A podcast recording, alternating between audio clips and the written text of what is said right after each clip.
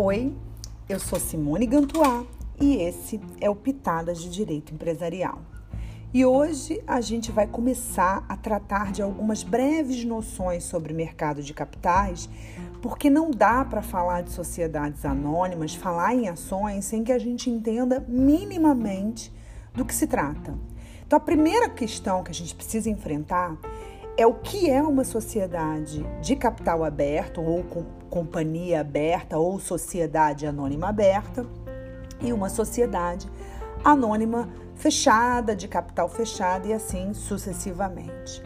A companhia aberta é aquela cujos valores mobiliários estejam admitidos à negociação no mercado de valores mobiliários ou mercado de capitais. Ela está definida no artigo 4 da Lei das Sociedades Anônimas. Vejam que eu falei valores mobiliários, é, mercado de valores mobiliários ou mercado de capitais. Não são expressões alternativas, são, é, não são expressões diferentes, são expressões sinônimas, tá? Falar em mercado de capitais e falar em mercado de valores mobiliários é falar da mesma coisa, mas usar um nome diferente. Esse mercado de capitais ele é formado pelo mercado de balcão e pela Bolsa de Valores, né? Aqui no Brasil a B3, né? Que é Bolsa Brasil Balcão. Ela ela reúne o mercado futuros, reúne as, a, a Bolsa de Valores e reúne também o mercado de balcão. Pensando na sociedade anônima e nesse conceito que a gente acabou de trabalhar, eu quero que vocês prestem atenção que eu falei valores mobiliários, eu não falei ações. Uma companhia ela pode é, negociar além das suas ações em mercado de capitais, ela também pode negociar outros valores mobiliários. Inclusive, a gente vai fazer alguns podcasts sobre alguns deles para que vocês compreendam que tipo de valores mobiliários são esses que uma companhia pode emitir, que tipo de papéis ela pode emitir e que podem vir a ser negociados no mercado de capitais. Então, agora, o que, que é uma companhia fechada, né? Uma sociedade anônima fechada? Ela é o contrário, são aquelas que não têm os seus valores mobiliários admitidos à negociação no mercado de capitais. Então, você entende o que, que é uma companhia fechada, a contrário senso. Então, essa esse é o ponto de partida básico. Na prática, além desse, desse, dessa diferença conceitual que as duas vão ter, na prática outras diferenças vão se apresentar, porque a sociedade anônima aberta ela vai submeter, além da Lei 6404 de 76, a Lei 6385 de 76, que é a lei da CVM, que é uma lei que vai regulamentar esse mercado de valores mobiliários. Ela vai ser registrada na CVM, o que não acontece com a de capital fechado. Ela vai ser sempre e sem exceção nenhuma de capital, vai ser sempre de capital, uma sociedade de capital. Ela vai ser obrigada a manter uma maior transparência, a gente chama em inglês, pela expressão em inglês disclosure, mas é a maior transparência. Ela vai ter que ser obrigatoriamente submetida a uma auditoria independente e ela também passa a ter o conselho de administração obrigatório. Então, esses são, são alguns estándares que as companhias abertas precisam ter. E como eu disse para vocês, ela se submete a esse mercado de capitais. E o que é esse mercado de capitais?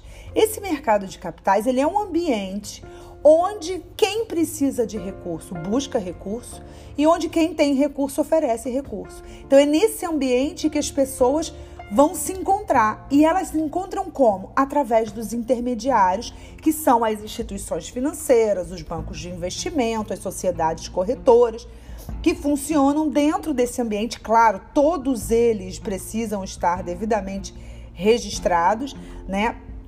O, o, o investidor não precisa estar registrado na CVM, mas ele precisa usar o intermediário que está registrado para poder fazer as aquisições ou as vendas do, do, do, mercado de capitais e a companhia, para poder lançar os seus papéis no mercado, precisa também estar registrada nesse ambiente. A gente tem o mercado primário e o mercado secundário.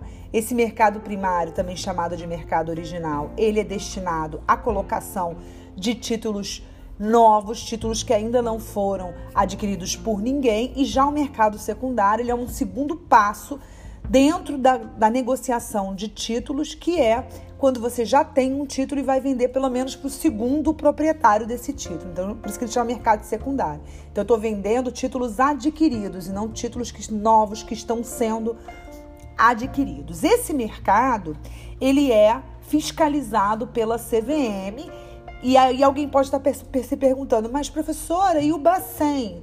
O Bacen, ele também auxilia, mas a, a o Bacen, ele, ele, é fiscal do mercado financeiro. O mercado de capitais, ele é um mercado que está inserido dentro do mercado financeiro, que é maior. Né? Eles andam juntos, eles andam de mãos dadas. Alguém pode estar se perguntando o que, que é o mercado de balcão, o que, que é bolsa de valores. É, a bolsa de valores ela funciona apenas como um mercado secundário. O mercado de balcão ele é mercado primário e ele pode ser mercado secundário de ações que não venham a ter o apelo de se colocar numa bolsa, já que a colocação de ações na bolsa, ela tem um custo muito mais elevado do que colocar suas ações no mercado de balcão. E quando eu digo mais elevado, eu digo do ponto de vista econômico puro, porque a bolsa de valores é a B3, né, que, que no Brasil a, é, acumula tanto a função de bolsa de valores como de mercado de balcão, a bolsa de valores, a B3, ela cobra pelo seu serviço. E quanto mais sofisticado esse serviço, mais caro ele é. A gente paga pelo serviço da bolsa de valores. Toda vez que você vai lançar valores mobiliários no mercado, você, como instituição sociedade anônima, você tem que já ter um pré-registro na, na CVM e toda vez que você vai lançar, além de você ter todos os procedimentos internos que a companhia precisa praticar, você precisa ir junto à CVM e registrar a emissão daqueles títulos que você vai fazer, contratar uma instituição que já é registrada na CVM para que ela faça essa oferta. A sociedade anônima não oferece diretamente no mercado valores mobiliários. Ela precisa desse agente intermediário que muitas vezes vai ter, aliás, muitas vezes não, sempre vai ter uma expertise que ela não tem. Então, para que ela consiga fazer isso com segurança, com segurança no mercado, é, garantir minimamente o, o, o, a poupança popular, porque nós investidores somos a poupança popular, isso precisa ser feito, registrado, tudo bonitinho na, na, na CVM. Claro que eu até falei junta, tem artes que precisam até ser registrados na junta, mas não é sobre eles que eu estou me referindo. Então, como eu disse para vocês também, a bolsa ela vai funcionar como mercado secundário. É, vocês já devem ter ouvido falar no novo mercado. O novo mercado ele é uma, um tipo de distinção que a bolsa dá desde 2000, desde o ano de 2000.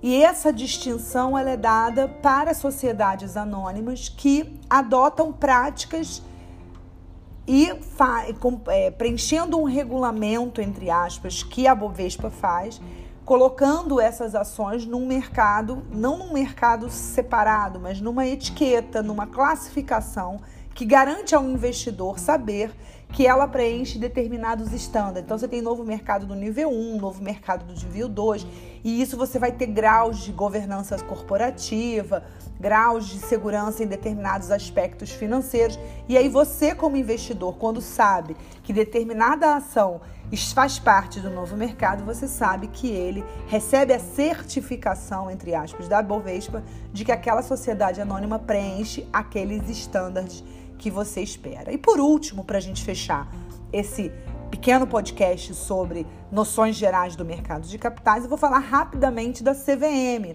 A CVM, também chama, cuja sigla significa Comissão de Valores Mobiliários, ela é uma autarquia federal que tem a finalidade de ser uma agência executiva, ou seja, ela tem a finalidade de é, fiscalizar o mercado, de eh, organizar um determinado mercado, e esse mercado é o mercado de valores imobiliários. Ela está vinculada ao Ministério da Fazenda e ela tem basicamente cinco funções. Eu disse basicamente porque vocês vão encontrar outras funções que ela tem e a cada vez mais as funções da Comissão de Valores Imobiliários vão se expandindo, dada a significância que o mercado de valores imobiliários tem se apresentado no Brasil. E inclusive eu sou uma pessoa que eu sou uma entusiasta desse assunto, eu gosto muito de mercado financeiro. Inclusive no meu, no meu Instagram eu converso um pouco sobre finanças, porque eu acho que todo cidadão precisa saber um pouco mais sobre isso. E a Comissão de Valores Imobiliários ela é meio que o, o, o, o regente dessa orquestra, desse sistema que a gente chama de mercado de valores imobiliários. Então, quais são essas cinco principais funções que a Comissão de Valores Imobiliários tem? A primeira de todas é a regulamentar. E essa é a mais importante porque quando ela recebe essa delegação, ela passa a ter uma, uma responsabilidade em tornar esse, esse, esse regime, né, esse, esse ambiente mais seguro para as partes. Ele precisa fazer essa regulamentação e ela é uma regulamentação de um, feita por um órgão que tem uma especialidade, uma expertise que os legisladores formais não têm. Então, por isso que você tem essa regulamentação, esse poder regulamentar. A partir do momento que ele tem esse poder regulamentar, vem junto com ele a função fiscalizatória, porque não adianta você regulamentar se você não fiscalizar o que você regulamenta. Então, a, face, a outra face da moeda da regulamentação é a fiscalização. Também tem a função registral ou registrária, porque é ela que vai registrar todos os agentes que funcionam desse mercado, assim como ela vai, vai registrar todas as emissões de papéis que são feitas nesse mercado. Outra função muito interessante que ela tem é a função consultiva. A função consultiva é muito interessante porque ela permite para que os agentes desse mercado, na dúvida, consultem a autarquia para que saibam se estão ou não agindo de acordo com aquilo que ela entende como correto. Ou seja, ela previne atitudes é, ilegais, por exemplo, né? ou pelo menos na borda da legalidade ou da ilegalidade. E, em contrapartida, a CVM ela tem o direito de se entender que aquela informação é uma informação que é relevante, ela publicar essa consulta e isso faz com que esse entendimento vincule todos os agentes do mercado. E a última função é a função de fomento, e ela é interessante porque ela é uma, uma, uma, função que não é propriamente uma função, ela é uma consequência da excelência das outras funções. Quando a CVM age adequadamente nas suas funções, nas outras funções, ela faz e fomenta a atividade. É como se você estivesse retroalimentando o mercado de capitais. Com isso, eu termino esse breve podcast. Espero vocês numa próxima oportunidade. Até lá! Tchau!